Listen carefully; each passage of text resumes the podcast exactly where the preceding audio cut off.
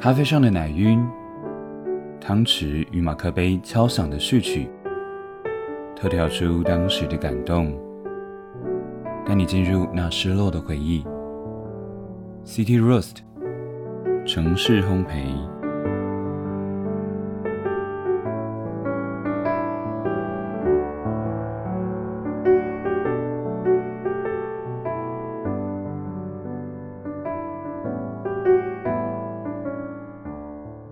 欢迎收听 City Roast 城市烘焙，我是 Olay。今天要进入放下系列的第三集。前两集分享的故事主要是围绕在感情上的放下，那今天让我们来听一点不一样的，呃，是关于工作领域上的放下。工作呢，毋庸置疑的在人生中哦，占有一个非常重要的一部分。一般来说，我们每一天至少要工作八小时，一年工作两百五十天，一辈子工作四十年左右。面对在人生中至关重要的工作，有的人呢是兢兢业业的力争上游，也有的人是浑浑噩噩的过一天算一天。有的人呢幸运的找到了一份办公室气氛融洽的工作，也有人呢可能每天都提心吊胆，上班就像是穿越到了清朝，上演后宫甄嬛传一样的峰回路转。那选择工作呢，其实就像选择股票的标的一样，如果是运气不好，进到了一个恶劣的工作环境。呃，勇敢去做停损，总好过是每一天跟同事抱怨啊，口中一直嚷嚷着说要离职，但是却又不敢随便的跨出舒适圈来的好。今天呢，我们要来听的是，呃，关于露露她如何选择放下，脱离一份非常糟糕的工作的故事。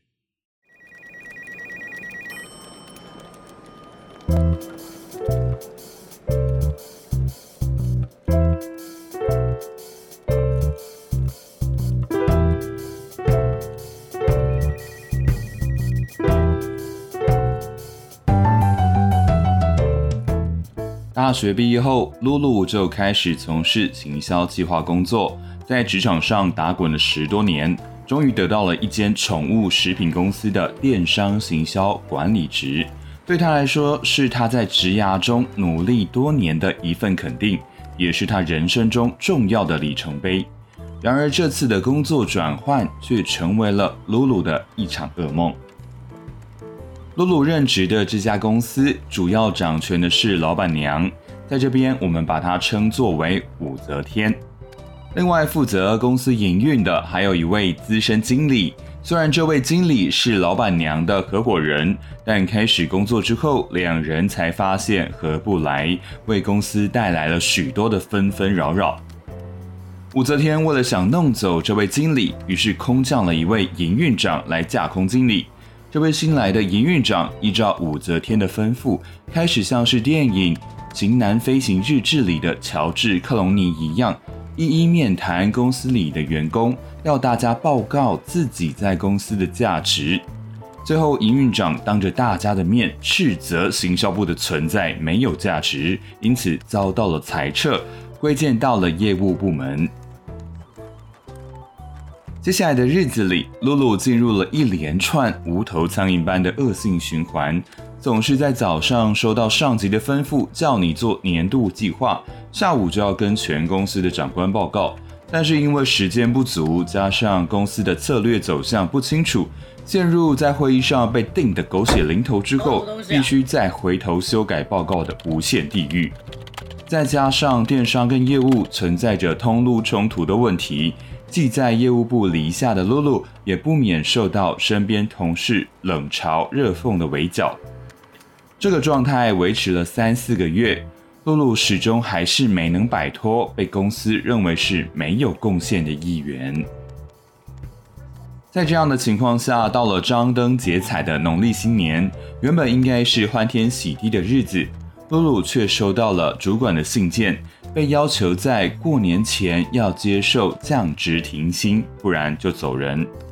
当然，这在别人眼中就是一个排除异己、逼退露露的手段。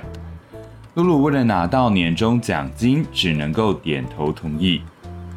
经过春节期间的沉淀，露露终于毅然决然的决定，不再委屈自己，领完年终就离职。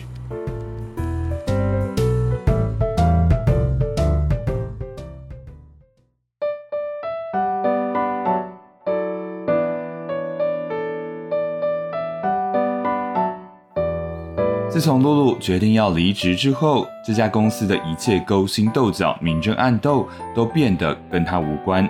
他发现自己从这一刻起得到了全然的自由。在露露离职后没多久，同期的同事也都纷纷离开。但与他不同的是，许多同事还是会回头挖前公司的八卦。这些人不是一直沉溺在抱怨前公司的情绪中。就是被前公司甜言蜜语找回锅，但却又再次被压榨的，只能够忍气吞声，或是再次离职。对露露来说，这些放不下过去的人，反而让这家公司未来发生的任何事，影响他们人生继续往前迈进的脚步。他的心里一直在默默呐喊着：“你知道吗？你的不放下，给了前公司赏你一巴掌的机会。”故事的最后，被武则天找来的那位当全公司面前骂人的营运长，也因为不合武则天的心意而被资遣了。接下来，公司找来了营运长二点零，虽然也在老板面前红极一时，但最后也逃不了被资遣的命运。未来是不是还会有营运长三点零、四点零、五点零呢？没有人知道，但这一切也没有再去了解的意义了。虽然露露放下了工作，暂时失去了收入，但她投入更多的时间在她热爱的摄影工作中，更加用心的透过社群经营，增加她在摄影界的知名度，朝着能够自食其力的摄影师这条道路上前进。露露用自己的力量决定关上一扇窗，再为自己开启了一道更光明的大门。美国投资家巴菲特曾经说过。如果你发现自己身处在一艘不断漏水的船上，与其花精力去补破洞，不如多花点精神想办法换另一艘船。有时候离开可能会是最好的决定。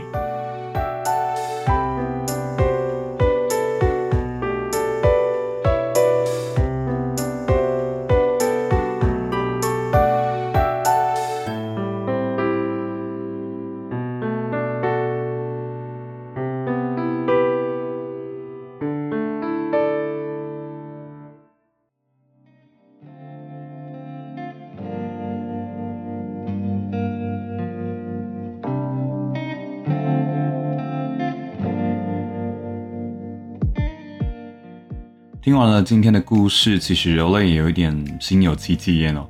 嗯，其实我在过去的职涯中也有经历过几次蛮类似的情况，再加上我在刚出社会的时候是属于比较敏感、有点玻璃心的类型，曾经呢也有试过呃忍气吞声啊，一个屁都不敢放。那也曾经有跟老板直来直往，想说来个玉石俱焚这样的情况，但通常最后姜都还是老的比较辣，所以。嗯，受伤的可能都是自己比较多。以前工作上很心累的时候，也很常上网啊查一些跟离职有相关的资讯。当时就在经理人的网站上有看到一篇文章，那叫做“出现八个讯号就代表你该离职了”。那以下就揭露一些文章内容，让大家参考一下。好，第一个是目前的职位已经没有办法再推动你成长了。啊，第二是常常带着疲倦或是恐惧工作，也就是说，不止 Monday Blue，可能是 Everyday Blue 这样的情况。那第三点呢，是导致你会养成坏习惯，譬如说这个工作环境当中，呃，会涉及到违法或是有不道德的情况发生。这样，第四点呢，是工作场所不健康，比如说上级长官会羞辱人啊，就像故事中里面的营运长一点零、二点零一样。或是武则天一样。再来呢，第五点是工作的公司的福利不足。好，再来就是第六点，工时太长。第七点，气氛不好。